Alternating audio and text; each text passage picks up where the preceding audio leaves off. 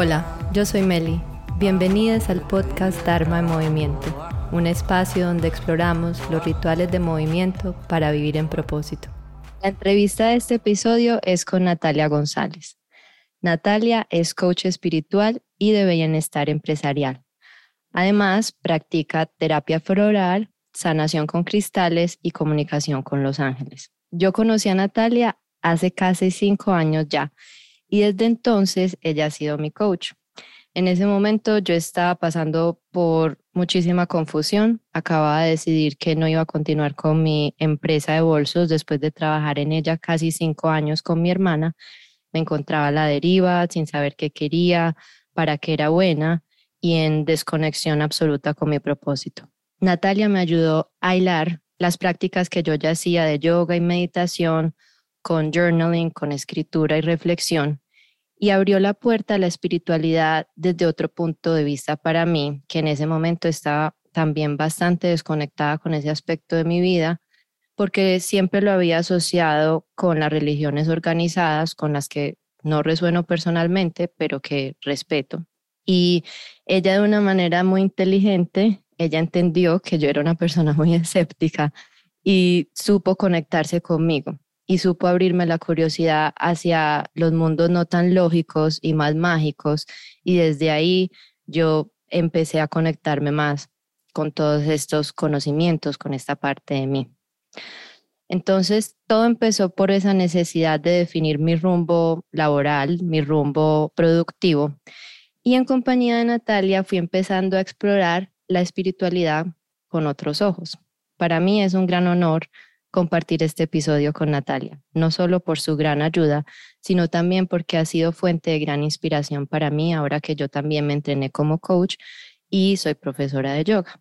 Natalia, bienvenida a Darna en Movimiento. hola Meli, la verdad que placer tener esta oportunidad de estar acá y acompañarte en estos podcasts que me han encantado el estilo y tu sello único como lo has venido desarrollando.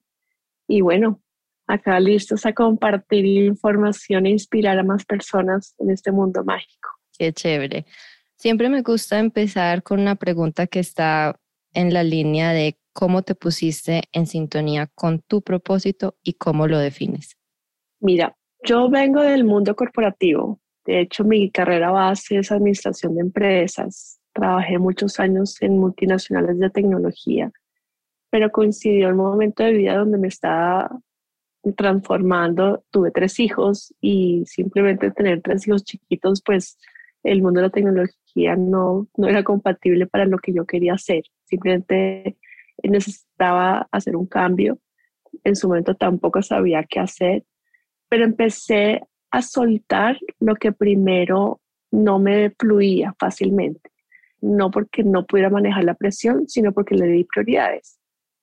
Entonces, en su momento, para mí la prioridad era ser mamá de tres bebés. Yo digo que uno no puede hacer todo al 100%, uno tiene que escoger la prioridad, tener complementos, pero escoger cuál es tu prioridad. Y a veces las mujeres tenemos demasiada afán y demasiada carrera por ser las grandes ejecutivas, compitiendo con un mundo masculino. Y al contrario, entendí desde hace mucho tiempo, pues que simplemente somos seres únicos, especiales, que la esencia femenina puede desarrollarse de muchas formas. Y para mí en ese momento la maternidad era muy importante. Entonces, ¿cómo encontré mi propósito? Empecé a ser mamá y desde ese lugar empecé a darme cuenta que quería aportar a las personas. Identifiqué el que me había gustado del mundo corporativo, que me había gustado de la forma como yo lo había vivido y encontré que relacionarme con las personas me encantaba. Específicamente el mundo de la tecnología no era lo que me encantaba. Desarrollé muchas habilidades comerciales en su momento, pero pues yo no soy ingeniera. Entonces, desde ese lugar yo decía, hmm, ¿qué hubiera pasado si yo hubiera trabajado vendiendo otra cosa que no fuera tecnología? Seguramente me hubiera fluido mucho más. Y así empezaron las preguntas a moverse en mi cabeza y eso me llevó a que a partir también de un desafío personal importante, tomé un curso con Ángeles. Y en su momento eso fue un antes y un después. Y eso me ayudó a empezar a tener esa primera conexión de escucharme a mí misma para darle sentido a todo lo que pasaba por mi mente y no desecharlo automáticamente. Ah, qué bonito. Entonces fue precisamente eso que decías, ese cambio en tu vida, esa transición a ser mamá, mamá de tres, que es toda una responsabilidad. Y en ese proceso de estar buscando estas preguntas que surgían, entonces descubriste el mundo de los ángeles, hiciste ese curso y ahí fue donde tú dijiste, este es mi camino. Sí, en su momento para mí era importante entender que uno vive de ciclos y que es importante cerrar ciclos. Fue mi primera claridad. A veces tenemos tanto afán de saltar de una actividad a otra que no vamos identificando qué queremos, qué no queremos, qué habilidades tenemos, qué habilidades no tenemos. Y simplemente por la necesidad de estar ocupada o por el ego de estar ocupados en algún lugar o en una posición, nos desvía del camino. Y por eso, sí, ese primer curso de ángeles para mí fue mágico porque me mostró la importancia de sanar, de cerrar ese primer ciclo en agradecimiento, de entender que todo pasa por alguna razón. Y eso me llevó a darme la libertad de empezar a escuchar esas cosas que me gustaban. Entonces, lo primero que hice fue, primero tuve la oportunidad de no tener que salir a trabajar, podía elegir en su momento, no tenía por necesidad de escoger cualquier cosa que llegara. Pero en su momento tomé un curso de fotografía, empecé a hacer un libro de fotografía, empecé a trabajar medio tiempo en una empresa para compensar, para mí estar ocupada es súper importante, y empecé a ocuparme en temas de relacionamiento con las personas, a trabajar más en, en temas comerciales, sí, pero muy en servicio al cliente, muy en relacionarme con, con las necesidades de las personas. Y me acuerdo que en algún momento una amiga me dijo, ¿por qué no montamos un consultorio de ángeles? Y en su momento me pareció re loco. Yo decía, un consultorio de ángeles, pero ¿de qué estamos hablando? Pero más allá de salir a ponerlo, yo empecé a apoyar, ya no como asistente, sino empecé a apoyar esos cursos de ángeles, a entender las necesidades de otras personas, a prepararme un poco más de cuáles eran esas necesidades que las personas estaban buscando cuando asiste a un taller o cuando busca un libro o cuando busca una ayuda terapéutica. Y eso me llevó a encontrar muchas habilidades en mí en ese momento que yo desconocía, que era la empatía, eh, que era la comunicación asertiva, que era la inspiración, que era la claridad, que era utilizar mi propia vida como ejemplo de alguna manera. Era saber que si yo lo había vivido, yo podía también apoyar a otras personas no diciéndoles qué hacer, pero sí brindándoles herramientas para que esa persona pudiera elegir su propio camino e irlo construyendo. Eso me pareció fascinante. Me llama mucho la atención ahora que mencionas ese proceso que hiciste de mantenerte curiosa y de ir en ese momento que, por ejemplo, en mi caso causó confusión, pero tú decidiste probar diferentes cosas. Y yo creo que luego pues de haber estado en otros momentos similares en mi vida, ese consejo para mí ha sido muy importante, permitirnos abrir diferentes puertas de nociones, de intereses que tengamos, experimentarlas de pronto sin apegarnos a ella. Hubo en un episodio que yo explicaba eso, en, un momento yo estaba tan desesperada por encontrar mis respuestas y salir de, de un trabajo en el que no estaba contenta que todo se me volvió la idea del millón.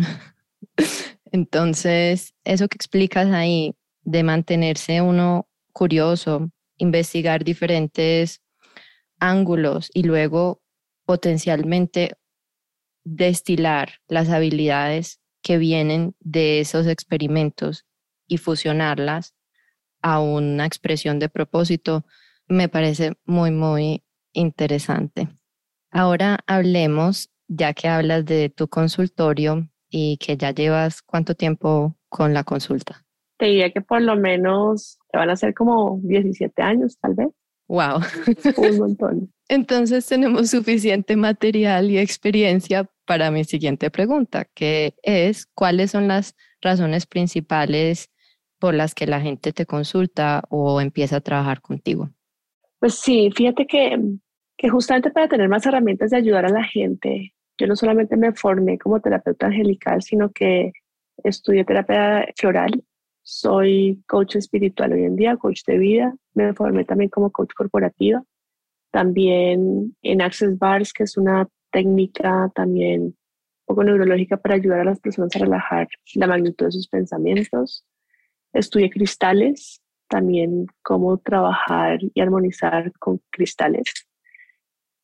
Y esa etapa de curiosidad me llevó siempre con la necesidad de tener suficientes herramientas para ayudar a las personas, porque encontré que las personas hoy en día y a lo largo de, mi vida profesional estaban acostumbradas a que les dijeran qué hacer. O sea, iban a consulta a, dígame qué me va a pasar. Dígame mi ángel qué me está diciendo que va a pasar. Dígame cuál es la decisión que debo tomar. Y yo decía, wow, no, esto es una responsabilidad demasiado grande. Yo no lo voy a hacer así yo ni siquiera podría canalizar esa, por más de que yo lo pudiera intuir o ver, yo no le voy a decir qué le va a pasar, porque es que uno puede cambiar el destino de su vida en una decisión en un segundo. Entonces, al contrario, yo me fui enfocando en brindarle herramientas a la persona para que pudiera tomar sus propias decisiones, yo darle mi concepto de cómo yo lo podía ver, de cuáles son las oportunidades de mejora que yo pueda estar viendo en una situación que esa persona me contara pero dar las, las herramientas para que esa persona pudiera vivir la experiencia tomando decisiones de manera distinta. Yo creo que si uno quiere resultados distintos, tiene que hacer cosas distintas. Entonces, las personas me buscan por temas emocionales, laborales, personales, físicos muchas veces, no por enfermedad necesariamente, pero sí por porque se sienten muy cansados o porque tienen malestares físicos, sí, que pueden ser resultado de su propio estilo de vida. Mucho por temas románticos obvio, por temas de relaciones, pero mucho también a nivel laboral. Me encontré que las personas no son felices y te hacen todo el esfuerzo por mantenerse en la incomodidad, por hacer el esfuerzo por quedarse en lugares de trabajo donde no son felices y no porque los esté motivando a que se cambien, sino al contrario, porque yo le, al contrario, yo les digo a mis pacientes es, si estás en un conflicto, no te salgas. Si estás incómoda con tu jefe con lo que estás haciendo, no es momento de cambiarte, es momento de, de hacer el cambio en ti para ver si esa situación se modifica y entendiendo el aprendizaje, ahí sí te puedas salir a buscar un cambio para que esa situación no se te repita más adelante. Entonces, lo que busco es que esa persona tome conciencia que no hay culpables, que no hay terceros culpables, sino uno siempre responsable de la forma como elige vivir la experiencia. Y a nivel personal también, o sea, de hecho las personas también se acostumbran a tener relaciones tóxicas, incómodas, donde hay igualmente mucho afán en que pase lo que quieren que pase o a querer cambiar a alguien. Entonces, en ese sentido, pues para mí es fascinante ver cómo una persona logra un proceso de transformación personal, emocional, espiritual, cuando realmente toma la decisión de trabajar en sí mismo. Esa es mi mejor gratitud de lo que hago. Ahí me han llegado muchas más preguntas que quiero hacer. me encantó esta respuesta. Me ha dado mucha información. Entonces, ¿por qué no nos cuentas un poquito más de este concepto de coach corporativa o de bienestar empresarial? A mí me gusta mucho esa parte de bienestar empresarial. Justamente como en consulta empecé a escuchar tanto malestar de las personas viviendo en sus empresas, yo decía, tiene que haber una forma en donde yo pueda entrar a apoyar esos lugares laborales para que las personas puedan vivir una experiencia diferente. Y porque generaría más impacto si yo le llego a más personas a nivel corporativo que uno a uno. Y así empecé como a empujar, como a contactar. Muchas veces llegaban por los mismos pacientes que tenían cargos pues elevados que me permitían a mí entrar a través de ellos, o por un referido, o por un amigo, o por, es decir, empecé a tocar puertas. Y te digo que hoy en día vengo trabajando con, con varias empresas justamente en eso, en despertar la espiritualidad en las empresas, despertar, la espiritualidad en las personas para que la vivan en las empresas. Y eso me lleva, no porque hable de temas de ángeles ni cristales en las empresas, ni mucho menos, o sea, obvio no, pero sí a que las empresas entiendan que cuando tienen trabajadores felices, cuando tienen trabajadores conscientes y responsables consigo mismos, pues van a poder hacer un mejor trabajo y al final el resultado de la empresa va a ser mejor. Las empresas necesitan tener resultados y eso es clarísimo. Cuando yo entro a hablar con una gerencia, con una empresa, me dicen, ok, bienvenido a toda la historia que me estás contando, pero ¿en cuánto me voy a beneficiar? ¿Cuál va a ser el incremento económico de tu aporte? Y yo lo que les digo es, ¿cuál es el impacto económico cuando una persona renuncia? El proceso de, que renuncie, de conseguir a alguien, de capacitarlo, de que llegue al nivel que ustedes necesitan, versus qué impacto generaría si esa persona interna está motivada, le estamos potencializando sus habilidades, esa persona está trabajando su amor propio, su autoestima, su valía para que se sienta capaz de responder a la exigencia de la empresa. Y eso es una educación, eso es, un eso es poco a poco, pero las empresas se están dando cuenta de esa importancia. Además, que contamos cada vez con mayores líderes conscientes, espirituales, que marcan la diferencia en el mercado y que yo diría que también es como el efecto de la misma pandemia que ha hecho que cada uno de nosotros haya entendido que vivir la vida en conciencia marca una diferencia.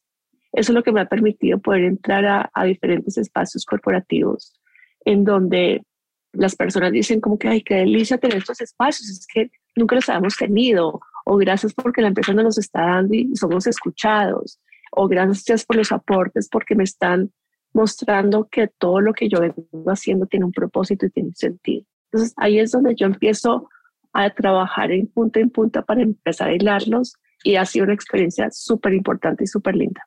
Ahora que mencionabas eso, me acuerdo de creo que el cuarto capítulo o episodio que grabé, que también fue una entrevista con mi amiga Camila y estábamos hablando de un artículo del New York Times donde precisamente ya se empezó a medir el efecto que tienen las personas a sentir significado en su labor. Y empezaron a encontrar que la productividad puede aumentar en conjunción con que la persona tenga obviamente las capacidades cognitivas para desempeñarse en ese trabajo y que se sienta que pertenece a ese grupo. Entonces son tres coeficientes y el tercero es ese, se llama el coeficiente de significado y en conjunto los tres generan un aumento de la productividad del 500%. Para mí eso es un dato impresionante que creo que le puedes decir a tus clientes corporativos que ya está medido, que eso es importante, que hacer sentir a las personas en sintonía con el propósito de la empresa y que a través de él ellos también pueden expresar su propósito, tiene mucho más valor que el tal vez el que sea tangible inmediatamente. Y si es bastante inmediato, por lo que mencionabas antes, cuánto cuesta una renuncia y cuánto cuesta un entrenamiento en una empresa. También hablaste en la respuesta anterior de un concepto de volver poder, porque yo también he estado como explorando mucho ese concepto recientemente. Precisamente por nuestro sistema educativo estamos muy acostumbrados a que nos digan, haz esto, haz esto, a que todo tenga una respuesta, y usualmente una respuesta exterior, una validación exterior. Y me gustó mucho eso que estabas mencionando, de que así sea, que tú intuitivamente, y porque tienes tu gran conexión con la espiritualidad y con los ángeles, supieras una respuesta que pudieras dar, no necesariamente se las tenías que decir, porque eso es un proceso personal. Descubrir esas respuestas son un proceso personal y, yo en mi proceso contigo me he dado cuenta de las preguntas que me haces, cómo me van llevando a mis propias respuestas, para que no sea una respuesta exterior, sino un reconocimiento y también un ejercicio de fortalecimiento de mi propia intuición, que con el tiempo, obviamente, siempre vamos a necesitar ese espejo, esa conversación, porque si nos quedamos en la mente, ella se queda ahí rodando y eso es lo natural, por eso vivimos en comunidad. Pero cada vez más ese concepto nos permite encontrar esa intuición y trabajarla y fortalecerla porque yo en mi experiencia he encontrado muchas personas que me dicen, pero dime cuál es mi propósito, pero qué sé cuál es. Y yo también tenía el mismo. Yo recuerdo una de mis primeras conversaciones contigo, era es que yo necesito que me digas que, para qué es lo que yo sirvo, qué, qué es esto, en qué me debo desempeñar.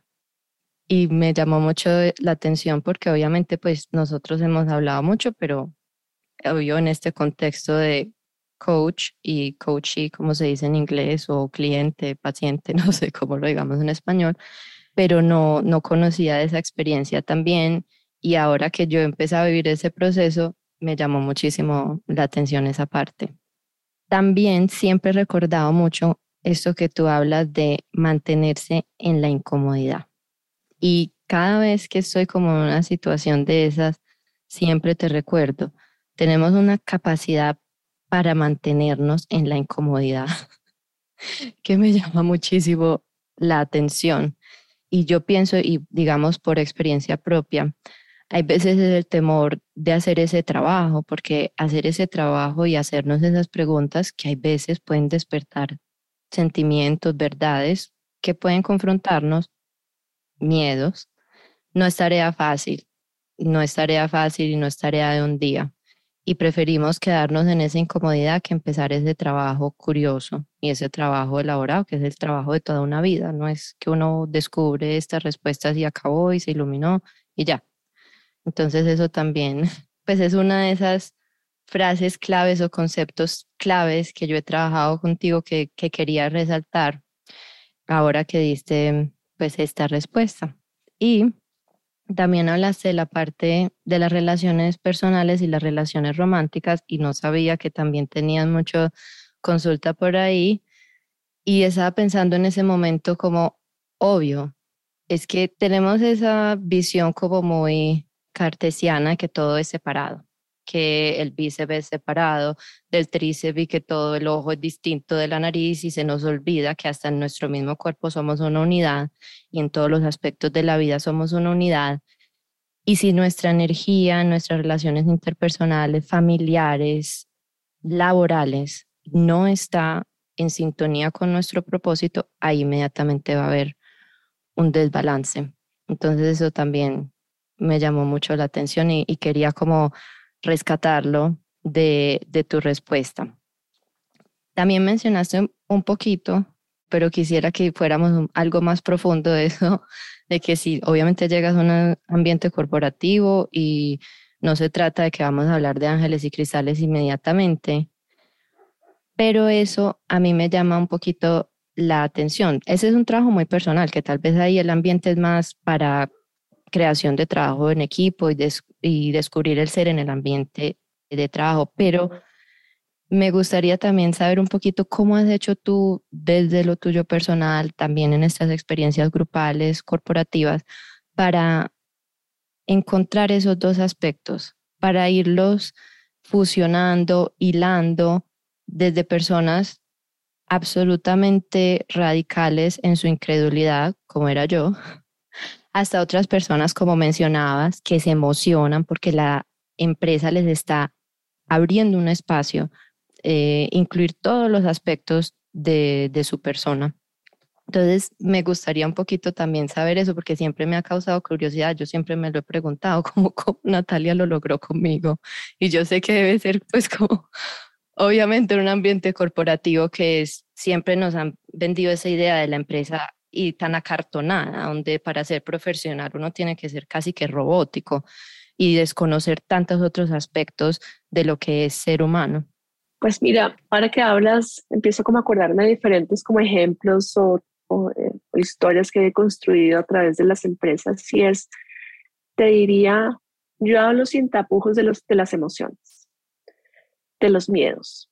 Y puedo estar hablando, por ejemplo, de un taller de servicio al cliente, o de un taller de propósito, de empoderamiento o un taller de habilidades y yo hablo directamente de las emociones. Y me ha tocado escenarios donde las, las personas son absolutamente robóticas, cuadriculadas, y no porque lo sean, sino porque la actividad que desarrollan es muy pragmática, por decir. Ellos teclean todo el tiempo en el computador, cero que tienen que pensar o analizar o sino simplemente si ven un cliente que es demasiado conflicto, dicen, es que el culpable es el cliente está demasiado histérico y volvieron a su, actividad de, formal. Entonces, yo hablo sin tapujo de las emociones porque es la forma como los empiezo a conectar. Trabajo mucho los temas de los arquetipos Y me ha pasado que cuando tengo interacciones personales, y yo sigo teniendo interacciones muy virtuales todavía, o dicto un taller y veo a alguien que está muy rígido y que está en negación, yo les hago un cuestionario de arquetipos, que creo que contigo lo trabajamos alguna vez, y ahí solitos ellos hacen sus respuestas y por ahí me meto. ¿Qué quiere decir los arquetipos? Son patrones de comportamiento. Entonces, el resultado del cuestionario sale en que cada persona tiene luz y sombra. Cada persona trae oportunidades de mejora y también demasiadas cualidades, también oportunidades de luz que seguramente no ha reconocido o no se ha dado cuenta que puede seguir potencializando. Y me ha pasado. Yo les hago la pregunta en, las sesiones, porque yo hago sesiones de coach también a nivel corporativo. Y cuando yo les pregunto uno a uno como, ¿cuál es tu oportunidad o cómo podrías mejorar tu cargo o qué podrías hacer diferente para tú desarrollarte mejor? Hay gente que me dice, mm, no sé, y fin de la conversación. No sé, no se me ocurre o no, no tengo nada más. Y yo sin cuestionarlo, sin decirle qué es lo que debería hacer o responder, les hago el cuestionario o les empiezo a involucrar ese tema como arquetipos y ya la respuesta sola me da para hablar. Ahí sí un mundo más profundo en donde les explico. Es que somos seres integrales, como lo acabas de decir. Somos seres emocionales, mentales, espirituales, físicos no podemos dejar los problemas en la casa, necesariamente nuestra vida va con nosotros a donde quiera que vayamos. La forma como hablamos, como pensamos, se expresa con nuestros compañeros de trabajo, con nuestros jefes o con nuestra pareja en la misma dirección. Y cuando empezamos a mirar esas oportunidades de mejora o esas sombras de los arquetipos, en donde aparecen muchas veces el saboteador o la víctima, el chismoso o el esclavo o las mismas sombras que aparecen en tus personalidades donde tú eres empático, donde eres guerrero, donde tú puedes crear tu vida, donde puedes meterle como intelecto. Digamos que en cualquier área de tu vida tú siempre vas a tener una oportunidad de mejorar. ¿Cuándo vas a terminar? Nunca. La buena noticia es que nunca vas a terminar. La buena noticia es que todos los días puedes empezar a construir un camino diferente. De esa manera lo hilo en los talleres los muevo a que participen porque esa es otra. Tú puedes hacer trabajos con las empresas, pero hay poca gente que participa y realmente está comprometida a querer hacer mejor no solamente su cargo, sino aportar con nuevas ideas. Entonces yo los muevo un poquito más, yo los presiono un poquito más porque creo que cada persona tiene la suficiente creatividad para poder sugerir la suficiente importancia, no importa el cargo, pero todos hacen un papel muy importante dentro de la cadena de valor de la empresa para que se sientan partícipes en hacerlo. Y cuando yo les muestro este escenario es como que, ok, se vale ser tímido, se vale ser expresivo, se vale ser chistoso, se vale ser serio. Cuando les muestro que esos, esas habilidades, esos dones también hacen parte de cada uno y que está bien, no tiene que ser el más extrovertido, el más comunicador para sentirse que encaja corporativamente, sino al contrario, la tranquilidad de una persona puede ser un valor muy importante en momentos de conflicto, o la persona chistosa puede ser muy importante en momentos de tensión. Cuando empiezan a ver esas, esas diferentes personalidades, hacen el todo en equipo, entonces como que se sienten reconocidos y empiezan a avanzar. Me ha pasado también con personas que, que cuando yo les ofrezco que no solamente podemos hablar de temas laborales, sino personales. Me terminan buscando, es como, Natalia, necesito hablar contigo, ya no tema de trabajo, como personal, y como, dale, busquemos un espacio para que te puedas expresar. Y, y tengo un caso súper lindo, una persona que era muy dura, muy rígida, hablaba muy tosco con sus clientes o con sus clientes internos y externos. Y cuando empecé a trabajar con ella sus temas personales, a entender el por qué se estaba comportando así, entendí que detrás de ella obviamente había dolor, había rabia, había tristeza, había incomodidad en su hogar, en su lugar personal. Y cuando empecé a darle herramientas para que ella se saliera de ese drama y tomara la decisión de que ella podía hacer de su vida algo diferente, no, ha sido divino, tú no sabes esta persona cómo ha florecido cómo se ha reconocido cómo ha cambiado su interacción con ella misma y con los demás. Entonces, claro que se puede, claro que es importante. Y esa es la importancia que las empresas empiecen a dar estos espacios para que, al contrario, puedan seguir creciendo económicamente en sus utilidades y proyectos, pero también tener personas felices dentro de las organizaciones. Eso es mi objetivo. Wow. Qué bonita esa historia y en un poquito también me acuerda a mí. Y ahora que lo dices, estaba pensando es que el proceso espiritual parte de conocerse a uno mismo, independiente de cuál sea la línea que uno quiera utilizar, si uno quiere utilizar una religión o quiere utilizar un método más científico o psicológico. Y yo pienso que obviamente eso es como todo. Cuando una persona ve una foto, lo primero que hace es irse a ver a sí mismo. a todo el mundo le gusta aprender de sí mismo y eso, si entendiéramos que eso es el, en verdad la base del proceso espiritual independiente de uno qué colores le quiera poner afuera o, con quién se quiera suscribir o qué es lo que le hable a uno, es bien, bien interesante y cómo ese autoconocimiento entonces nos lleva a el florecimiento, como estabas contando, de esta persona en el resto de los aspectos de la vida. Y mencionaste el tema de las emociones, que en nuestra última conversación hablamos mucho, porque Brené Brown que ya hemos hablado también, es una persona a la que yo admiro mucho y que se ha dedicado a un estudio científico de las emociones, particularmente de la vulnerabilidad. Y ella acaba de sacar un libro, que también lo puse en mis redes, que es un mapa de las emociones.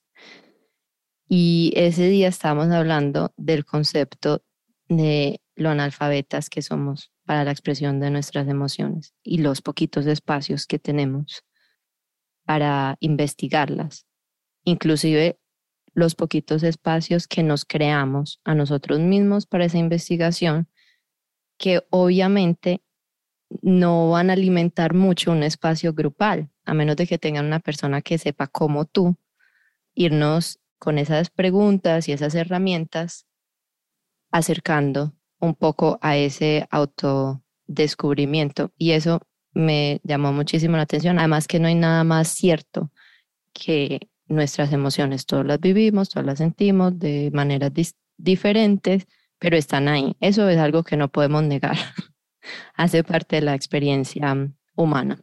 Incluso algunas somos adictas a ellas, otras no les sabemos el nombre. En este libro se menciona que la mayoría de las personas solamente conocen el nombre de tres emociones, tristeza, rabia y felicidad y hay un sinnúmero de otras emociones. Si no tenemos el lenguaje para explicarlas, no vamos a poderlas entender. Entonces, me parece muy bonito que las empresas estén brindando esos espacios para ir creando ese lenguaje de emociones en su contexto, pero a la vez abriendo la puerta a nivel personal para que cada empleado, cada individuo empiece, si quiere, a hacer esa investigación por su parte. Ahorita también hablaste de las personas que quieren renunciar y eso obviamente conmigo lo has trabajado muchas veces. Cuando ya uno llega a esos momentos en que no da más, no le ve otra alternativa y ya, ya quiere irse, no hay otra manera. Hablaste un poquito de eso de no soltar o no alejarse del conflicto. Me gustaría un poquito si pudiéramos ahondar ahí, porque eso para mí ha sido absolutamente transformador. La gente le tiene miedo al conflicto, porque lo han catalogado como malo. Si yo tengo una discusión, entonces soy conflictiva y es malo, porque no me hago cargo de mis propias emociones ni de mis propias responsabilidades, sino es mucho más fácil juzgar a otros o culpar a otros de lo que están haciendo. Entonces yo me vuelvo la víctima. Y desde ese lugar, pues no va a haber transformación para nadie. Y por eso yo siempre he dicho que yo soy una inconforme con la conformidad. ¿Por qué? Porque es, siento que las personas, y a mí me ha pasado en muchos momentos, donde sentimos que tenemos que hacer todo el esfuerzo por adaptarnos a una situación de conflicto, a una relación, a un trabajo, a un momento de vida que está generando mucha presión. Y por eso para mí no es ni un extremo ni el otro. No es renunciar, no es salirme de la primera experiencia, pero no es quedarme eternamente. Para mí son los equilibrios. Yo busco equilibrios en todo. ¿Cuál es mi termómetro? Mi corazón, mi mismo cuerpo. El mismo cuerpo se manifiesta cuando algo no está en equilibrio. mi corazón es la primera señal, late más fuerte o fluye tranquilo. Entonces, al contrario, yo diría que generar situaciones o, o entrar a situaciones de conflicto, que es lo que me lleva a buscar equilibrios en esos lugares donde las cosas no están fluyendo, es lo que necesitamos hacer un poco más. Porque ahí es donde la inteligencia emocional entra para que yo no me enganche en los juicios de valor de la otra persona ni la reacción de miedos que podamos tener en una conversación, sino al contrario, que sea mi seguridad lo que me lleve a buscar a través de una conversación equilibrada e inteligente, buscar acuerdos para las dos, para las dos partes. Y esto es una herramienta para situaciones personales y laborales, para negociaciones en la vida. Pero de esto yo creo que hace parte, y hace falta construir esa inteligencia emocional. Porque el momento en que hay un conflicto, las personas se disparan en su vocabulario, se disparan en el genio o se, se disparan en los juicios de valor. Pero tener la oportunidad de tener una conversación en donde yo pueda expresar qué es lo que no me da, lo que, qué es lo que no me genera equilibrio para mí, qué es lo que me está molestando, cómo me estoy sintiendo y cuál es la invitación a que la otra persona se exprese de la misma manera y juntos busquemos un equilibrio, yo creo que en ese momento todos podríamos avanzar poniéndonos en los zapatos de la otra persona, pero permitiendo que esa otra persona también se ponga en los zapatos para que busquemos más bienestar y no conveniencia, que podamos fluir más en amor y no en miedo, no en represalias. Qué distinción más bonita, bienestar y no conveniencia. Esa no la había escuchado antes, o por lo menos no la, no la recordaba, y me parece muy bonita. También creo que va hilada a lo que hablabas antes de nos mantenemos en esa incomodidad. Para mí el estrés que vivimos, y es uno de los temas que a mí más me gusta estudiar, es esa incomodidad. Preferimos no pararle bolas al termómetro del cuerpo que me encantó, como dijiste eso ahí, y simplemente continuar con esa incomodidad por no tener ese momento, digamos, de conflicto, de confrontación. Me parece eso muy interesante. Es, es en verdad utilizar el cuerpo como herramienta, ver ese termómetro cuando no, las cosas no están yendo bien. Y si no están yendo bien para una persona, al final del día no van a ir bien para nadie en un equipo no va a ir bien para el jefe, no va a ir bien para los compañeros de trabajo. Entonces no estamos haciéndole ningún favor a nadie por mantenernos calladas y no decir nada, porque eventualmente la situación se va a presentar. Y hablabas también de uno de los temas que más hemos trabajado juntas, que es el miedo. Y me llama mucho la atención, me gustaría que habláramos un poquito de él, porque yo al principio lo rechacé muchísimo y fui absolutamente incrédula porque yo no le tengo miedo a eso, yo como así, para nada, lo negamos tanto, lo escondemos tanto y no vemos cuánto, cuánto nos está limitando. Es que todo el tiempo es como una cuestión tal vez de orgullo porque creemos que precisamente ser vulnerables no es válido y expresar esas cosas, investigarlas y solucionarlas. Entonces, me gustaría si puedes hablar un poquito más, expandir en este asunto del miedo en general. Obviamente ahí lo hablamos en el asunto de conflicto, pero también en general, ¿cómo lo has visto en tu experiencia? Diría en primera medida que esa palabra que mencionaste, vulnerabilidad, a la gente le genera mucha incomodidad. Para la, eso es como una creencia mal construida. Las personas creen que vulnerabilidad es debilidad y debilidad es perder y las personas les han enseñado a que es malo perder, que es malo ser débil, que es malo ser vulnerable. Y al contrario, para mí la resignificación de la palabra vulnerabilidad, para mí es fortaleza. Si yo tengo la capacidad de poder reconocer que yo tengo miedo, que estoy, que soy vulnerable, que tengo tristeza, que tengo emociones, estoy siendo al contrario absolutamente fuerte, porque desde mi reconocimiento puedo utilizarlo para poder manejar cualquier situación sin que nadie me esté controlando, sino yo lo estoy decidiendo. Y en ese sentido, para mí los miedos tienen muchas máscaras y que están súper escondidos y escudados. tenemos la ansiedad, la incertidumbre, el ego, el control, la manipulación, el mismo conflicto, todos son máscaras del miedo que de alguna manera todos hemos vivido, muchos porque salieron en pandemia y muchos porque los miedos siempre los vamos a sentir. Pero en la medida en que empecemos a quitarle el miedo al miedo y podamos reconocerlo como parte del camino y parte de la vida, entonces vamos a poder avanzar a pesar del miedo. Y a mí me pasa, yo creo que la única forma como lo vas a poder trabajar es desde la autoobservación. Y hay situaciones en donde uno las desvía creyendo que es algo distinto. Pero cuando yo paro y me pregunto como que, ¿por qué estoy reaccionando así? ¿Cuál es mi miedo? ¿A qué le tengo miedo? ¿Y qué pasaría si yo mirara este miedo de frente? ¿Cómo lo podría reemplazar?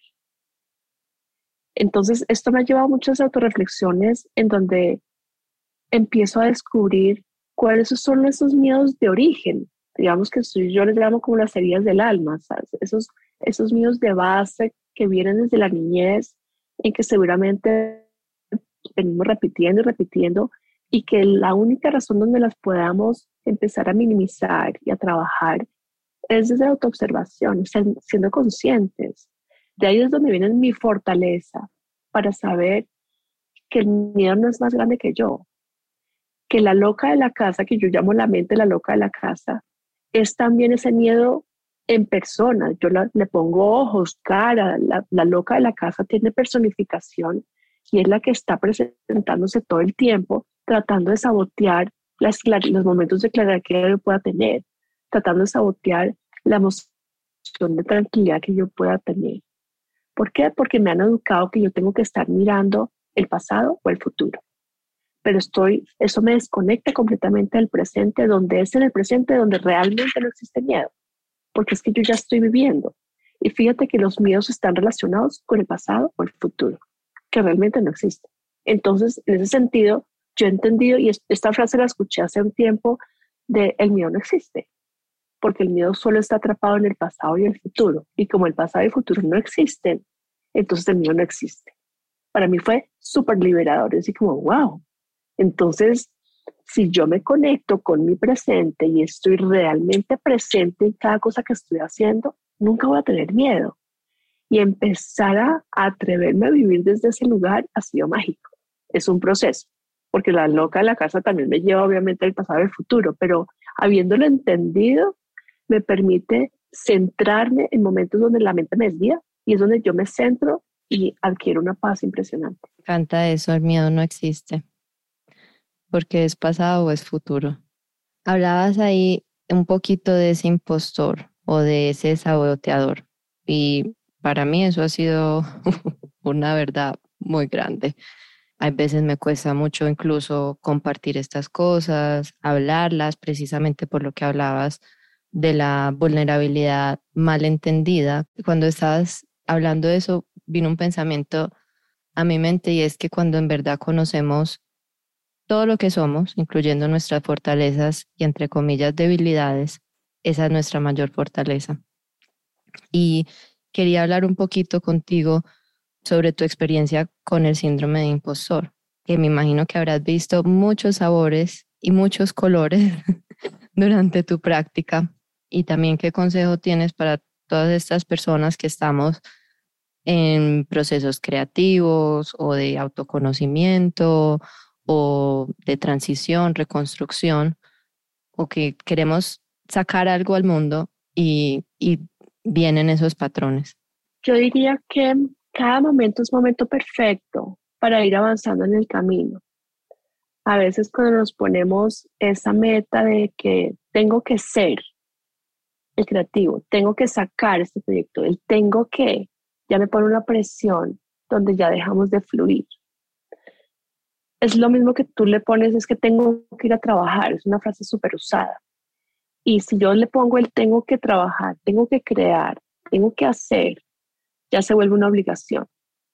Si yo le quito la palabra el tengo y yo elijo ponerle el quiero, quiero ir a trabajar, quiero crear, quiero descansar, entonces ya automáticamente mi cuerpo se relaja y ahí es donde mi mente se expande porque me estoy permitiendo que esas señales de la vida, esas señales de la misma mente que me llega, de la aspiración de lo que estoy viviendo, empiecen a llegar y empiecen a construir el propósito que yo estoy construyendo.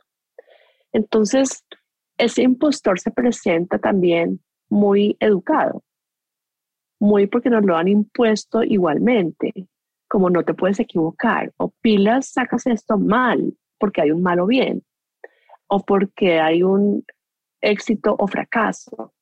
Y cuando estamos tan condicionados a estos juicios de valor de terceros, que si te das cuenta igualmente están proyectados a futuro, entonces ahí es donde estamos dejando de vivir el presente para que sea lo que vaya a salir, fluya en nuestra esencia, con nuestros dones y con nuestras habilidades para que fluya como un sello único. Entonces yo creo que la, la respuesta acá es un poco como, para mí la agenda calendario es súper importante. Yo soy, digamos que ahí sí soy súper sabia en, en, en tener una agenda, en manejar el tiempo para uno, porque me gusta estar ocupada y dos, porque me parece que si podemos asignarle un espacio de tiempo a las diferentes actividades que yo quiero o, tengo, o, quiero o están en mi camino del día a día, entonces voy a poder fluir. Bien porque sean proyectos personales o bien porque sean proyectos laborales.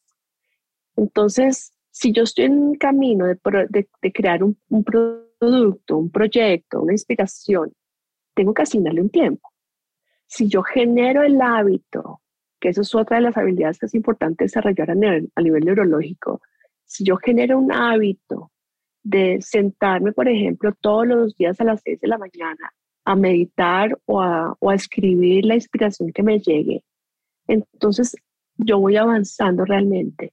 Si yo agendo las diferentes etapas o actividades que me van a llevar a cumplir ese objetivo, ese sueño, entonces yo voy a sentir que voy a avanzar. Obviamente en el camino ahora se podrán presentar miles de situaciones. Las cosas que empecé seguramente no salieron como yo esperaba. Seguramente hay terceros que están participando que tienen agendas diferentes. Seguramente en el camino vi que necesitaba rectificar algo que empecé, pero lo quiero de una manera diferente los ajustes se valen y hacen parte del proceso de transformación. Pero yo creo que el valor más importante en este proceso es hacerlo como desde la tranquilidad, es hacerlo creyendo que lo que estoy haciendo nace del corazón, creyendo sin comparar. Tendemos a compararnos un montón y la comparación le quita inspiración y le quita habilidad. Si yo simplemente le pongo mi sello único y la mejor forma que que, el para qué lo quiero hacer, cuál es el propósito de hacerlo, cuál es el sello único que le voy a impregnar. El solo hecho de hacerlo con tu voz, con tus manos, con tu propósito, con tus ideas, ya es único. Y eso es importante para cualquier proyecto que sea un emprendimiento o sea una actividad laboral. Pero lo importante es nunca compararnos, ponerle un orden en la agenda y ser constantes en el proceso para que no sea el gran esfuerzo de una sola vez, sino sea un proceso de vida que se empieza a manejar en el tiempo. Muchas cositas para rescatar ahí. Hablaste de las estructuras, que hay veces, yo pienso por el hecho de que estemos en un mundo espiritual y nos conectemos con él, no quiere decir que dejemos de desconocer las herramientas de la productividad. Inclusive en el mundo espiritual, por ejemplo, en mi práctica en Kundalini Yoga, uno hace prácticas por 40 días o más. Y hay veces cuando nos dicen eso suena, uy, suena como me siento aburrida o, o eso suena como a cárcel. Y estaba pensando yo esta mañana, porque en estos días no estoy haciendo 40 días, sino que estoy haciendo práctica libre de lo liberador que es una estructura, que no tengo que llegar a ese momento a pensar y a sentarme qué voy a hacer, no solamente, digamos, en la práctica o en el puesto o en el momento en que dije, bueno, voy a dedicarle a mi proyecto, sino que esa estructura es liberadora y esa liberación viene precisamente por esa construcción neurológica de patrones que crean hábitos. Y esos patrones, como lo estabas explicando, se crean de una manera gradual. Y precisamente ese es un podcast que viene pronto luego de este. Y yo pienso que esa estructura precisamente, y digamos que esa es una manera también muy científica de atacar al síndrome del impostor. Es una manera de vernos y ver cómo en verdad quieres eso, bueno, vamos a, a encontrar esos momentos. Ya para ir cerrando, yo quisiera que habláramos, yo sé que tú trabajas tanto con mujeres como hombres, pero obviamente las dos somos mujeres y, y pues, con la mayoría de las personas con las que yo trabajo son mujeres. Y al principio hablaste de ese proceso de darnos valor. Para nadie es un secreto que las mujeres no tenemos en el mercado laboral muchas veces las mismas oportunidades, ni el mismo reconocimiento, ni el mismo pago. Y ese es un proceso que, que yo creo que es muy interesante a la hora de la negociación de un salario que nunca nadie nos enseñó, por lo menos como mujeres nunca nadie nos enseñó.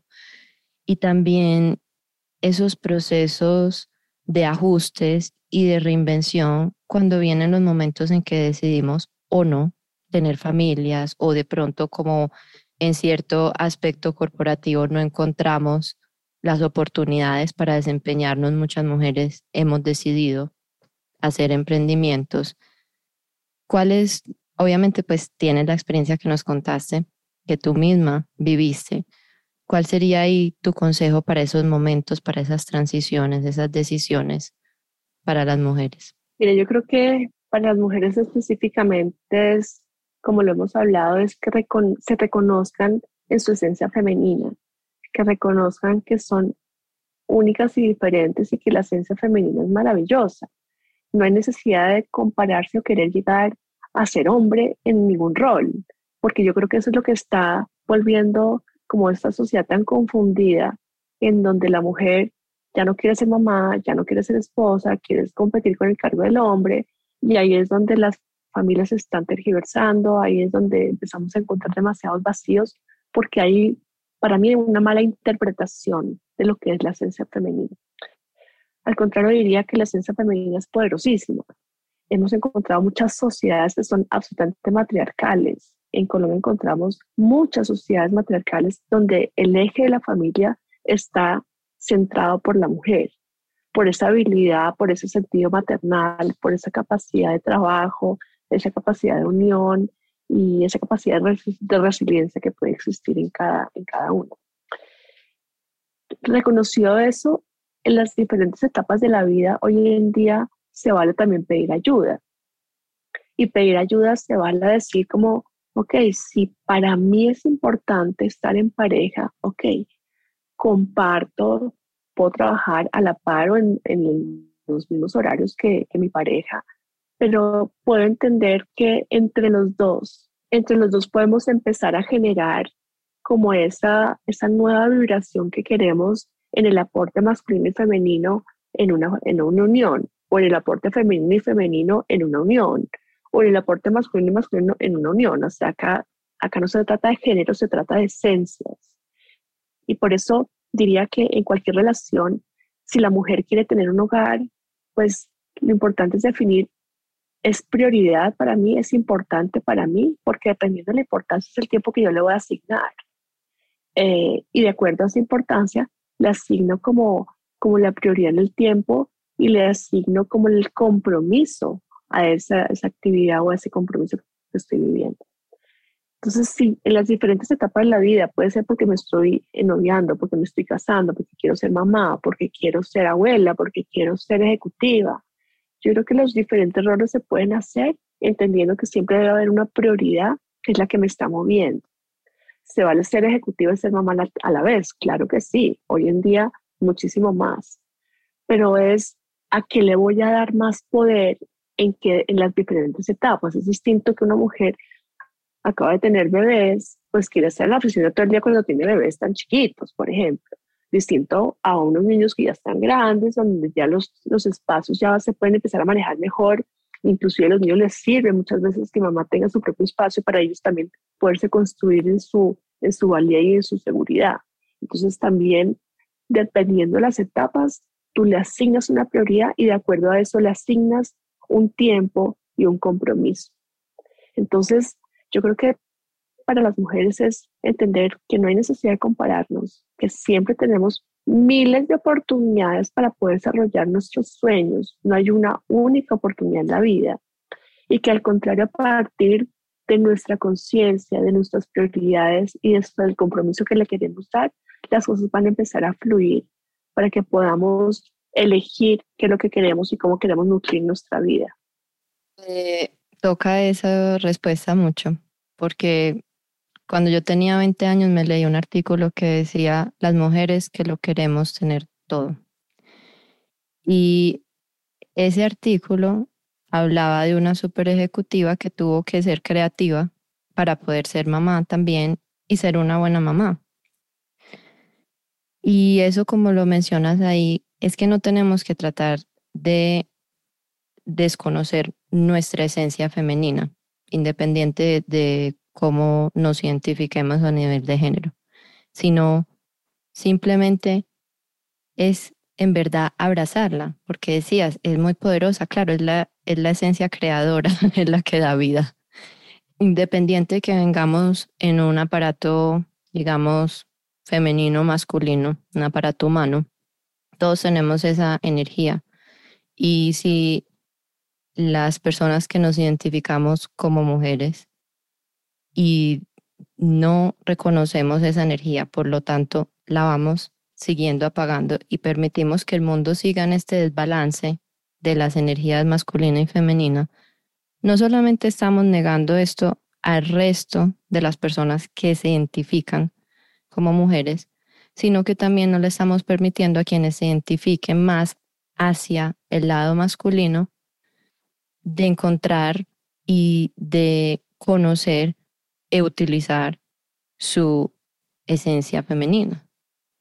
Entonces, no solamente nos estamos negando ese permiso a nosotras, sino también se los estamos negando a ellos. Yo creo que también por eso vemos tanta dificultad en la expresión y la investigación de las emociones, porque siempre nos las han asignado a nosotras como desde un punto de histerismo casi.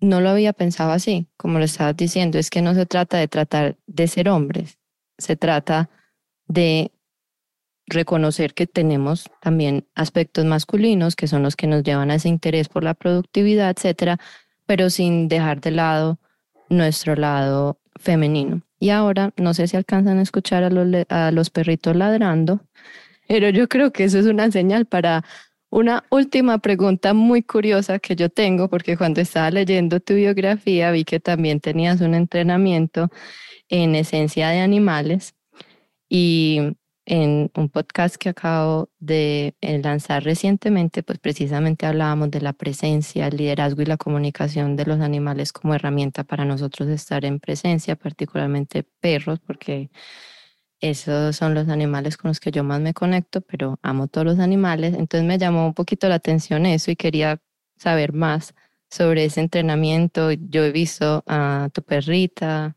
no sé, que nos hables un poquito de eso. Mira, yo creo que ese fue un entrenamiento que recibí hace, hace unos años de esencia de animales.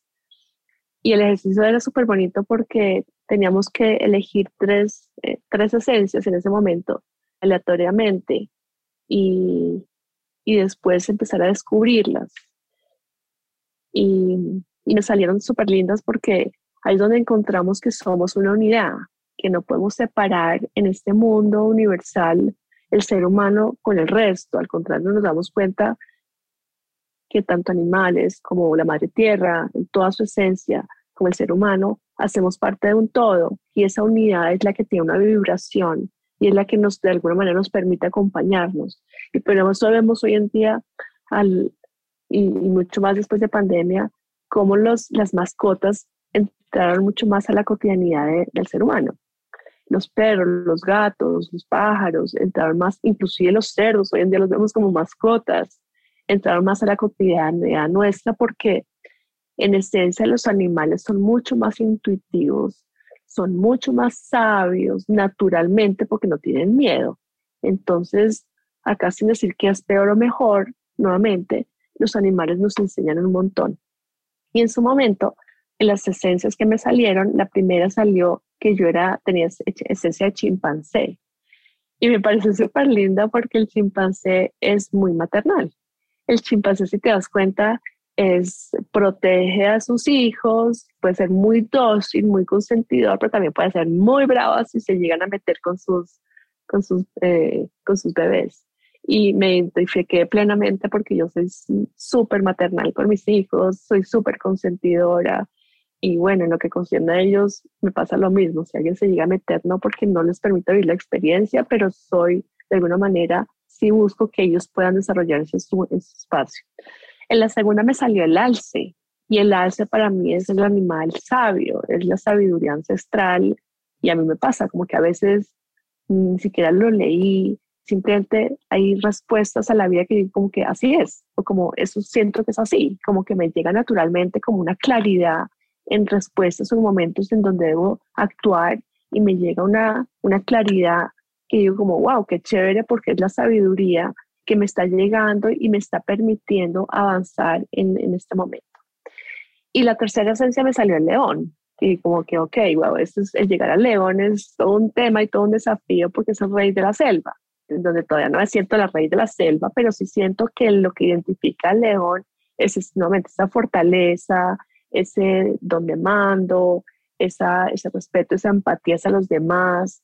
Y siento que además por horóscopo yo soy Leo, entonces también hay como otra afinidad en donde sí, así soy, me, soy muy sociable, soy, me considero muy empática con las personas, como que entro fácilmente y soy súper soñadora. Eso sí, soy súper soñadora y me encanta estar en movimiento permanente.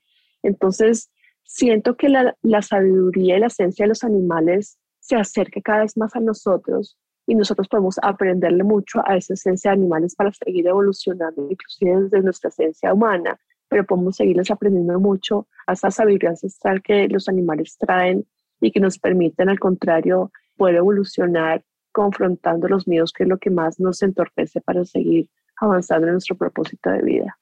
Y en esta misma línea de preguntas para conocerte un poquito más, Así como en el podcast de Brené Brown, que estaba escuchando, le dije, me gusta mucho esta idea de al final hacer varias preguntas, así como casi que rápidas y muy inconscientes en las entrevistas. Entonces, bueno, me gustaría que hiciéramos eso para, para que te conozcamos un poquito más. Hemos hablado mucho de tu experiencia, de tu práctica, pero digamos ya a un nivel más personal. Entonces, empecemos. ¿Qué hay en tu nochero? Tengo libros, cristales, mi lamparita a leer y tengo esencias florales para dormir o para descansar. Qué rico. ¿Qué estás leyendo? Justamente en este momento una amiga sacó un libro que se llama De trabajadora estresada, mujer espiritualmente conectada, que de hecho es, es una amiga expaciente, muy ejecutiva, que yo la acompañé también en su camino personal, laboral. Entonces, me pareció súper lindo ver que ella sacó su libro, que está muy relacionado, de hecho, con la, la práctica que, de hoy, y, y, que su experiencia de cómo invitar a, a más mujeres o más personas a mantener esa conexión espiritual laboral. Oh, creo que quiero hablar con ella porque precisamente se trata absolutamente lo que cubrimos aquí en este podcast. ¿Cómo defines espiritualidad? Para mí es el camino de conocerme es el camino eterno y permanente de seguirme conociendo y seguirme reconociendo. ¿Cuál es su ritual no negociable? Para mí es todas las mañanas levantarme y tener ese espacio para yo respirar, agradecer y conectarme con lo que soy es súper importante, que se puede extender un poquito si tengo más tiempo de, de hacer ejercicio en ese día o de meditar más largo pero tener ese momento de, de, conexión espiritual respirando y meditando es, el no negociable. ¿Cómo te gusta recargarte? Y me encanta recargarme con la naturaleza. Para mí, ver el sol, ver un atardecer, abrazar un árbol, respirar aire puro, el, sonido de, los árboles o, de, o del mar, conectarme con la naturaleza en cual, cualquiera que sea su escenario me recarga un montón. ¿En qué momento mundano del día a día encuentras plena dicha, gratitud y presencia? Ay, yo creo que por la noche, que digamos que después de mi ritual no negociable, pues tengo un montón de cosas, pero, pero cuando llego, como que aterrizo, como que le bajo la adrenalina al cero y lo que busco es agradecer. Cuando llega la noche es como me conecto y me, encuentro con mis hijos y como que cada uno cuenta cómo, cómo fue su día y como que hago un repaso de lo vivido del día y lo, lo que voy y yo como que, wow, gracias porque cada día realmente se me vuelve una oportunidad para reconocer que, que estoy en el camino que he elegido, eh, que sigo aprendiendo y que agradezco infinitamente estar en este camino espiritual y agradezco infinitamente que la espiritualidad me esté permitiendo apoyar y llegar a las empresas y a más personas para apoyarlas y aportarles inspiración para que cada uno pueda seguir su camino. Entonces, esos momentos de la noche es donde mi mente como que se baja, agradece y sigue y sigue soñando. ¿En qué hábito o en qué reto estás trabajando en este momento? En este momento, bueno, estoy cerrando el año y ha sido un cierre muy agitado, que me encanta que esté agitado, porque lo que quiere decir es que hay mucho trabajo. Estoy trabajando en, en un proyecto personal que tengo con una amiga que se llama, es una empresa que se llama Moldavita, que de hecho es el nombre de un cristal. Y Moldavita lo que busca es unir la experiencia, mi experiencia con, con el recurso humano, con las personas de tantos años y con la experiencia de ella también en procesos. Y lo que estamos es llegando a cada vez a más empresas a poder transformar procesos de la mano con las personas para que sean espacios más equilibrados y más felices en, en todo el resultado de la academia. Entonces, en eso estoy muy enfocada en poder cerrar el año en agradecimiento, llenándonos de nuevas ideas y proyectos para darle toda la fuerza al año entrante para que Moldavita siga creciendo. Y obviamente, en honor al nombre de este podcast, ¿cómo mueves tu Dharma o cómo mueves tu propósito? yo creo que mi propósito se mueve todos los días cuando me nutro. Para mí nutrirme es, es poder leer escuchar un podcast, eh, me nutro leyendo un libro, me nutro con una frase que me gusta, me nutro mucho hablando con la gente que quiero, o sea, para mí reunirme con la gente es súper importante, para mí los encuentros con mis amigos es súper importante. Entonces ahí es donde me nutro y eso me va llenando de propósito de saber en que nuevamente el camino que estoy, que he elegido desde hace mucho tiempo sigue tan próspero para mí y me siento tan próspera en las miles y infinitas oportunidades que se dan todos los días de seguirlo desarrollando de infinitas formas, porque ahí sí me dejo sorprender de la vida por donde me está llevando, que no sé, pero me encantan esas sorpresas. Entonces yo creo que sí, el nutrirnos es súper importante, el no quedarnos simplemente con el afán, el estrés o la carrera del día, porque ahí es donde nos volvemos vacíos y por eso nutrirnos con una conversación importante, inteligente, profunda, con un podcast, con una lectura, pues para mí hace parte de mi día a día y alimenta mi propósito. Wow, mil y mil gracias Natalia. Gracias por acompañarnos y por compartir tanto de toda esa sabiduría. Creo que el trío de la esencia de tus animales te describe muy bien. Estoy muy de acuerdo de ese amor maternal, de esa inspiración a soñar, a imaginar, de esa empatía con la que te vas acercando a las personas con las que trabajas y cómo nos vas ayudando. Entonces, ya vamos cerrando por hoy. Si quieren conocer más de los servicios y talleres que Natalia ofrece, ¿dónde te pueden encontrar? Mira, por Instagram me pueden encontrar en nataliag.coach o en mi página www.nataliagonzalez.co. Yo creo que ahí voy como contando siempre en qué estoy, qué va pasando en mi día a día. A la orden, cualquier pregunta y pues feliz, Meli, de verdad, este espacio y esta oportunidad de compartir ambas, este camino recorrido de tanto tiempo donde realmente nos hemos nutrido ambas, porque no solamente tú, para mí es un placer cada vez que hablamos y tenemos ya diría que son consultas muy inspiracionales porque terminamos siempre como hablando, profundizando de temas que nos tocan y que podemos seguir, que podemos seguir aportando a tanta gente y, a tu camino de vida. Entonces, gracias a ti por esta oportunidad y, y bienvenidos todos estos podcasts que estás haciendo, que sigan fluyendo a las personas que corresponden. Muchas gracias y muchas gracias por apoyarme siempre, por motivarme y por la inspiración. Vamos a dejar en las notas del episodio todos los medios para contactarte. Muchas gracias por escuchar. Nos vemos en el próximo episodio. Satnam. Te agradezco si puedes compartir este podcast con alguien a quien le pueda servir. Si tienes alguna pregunta, me puedes escribir o mandarme un DM por Instagram. Satnam.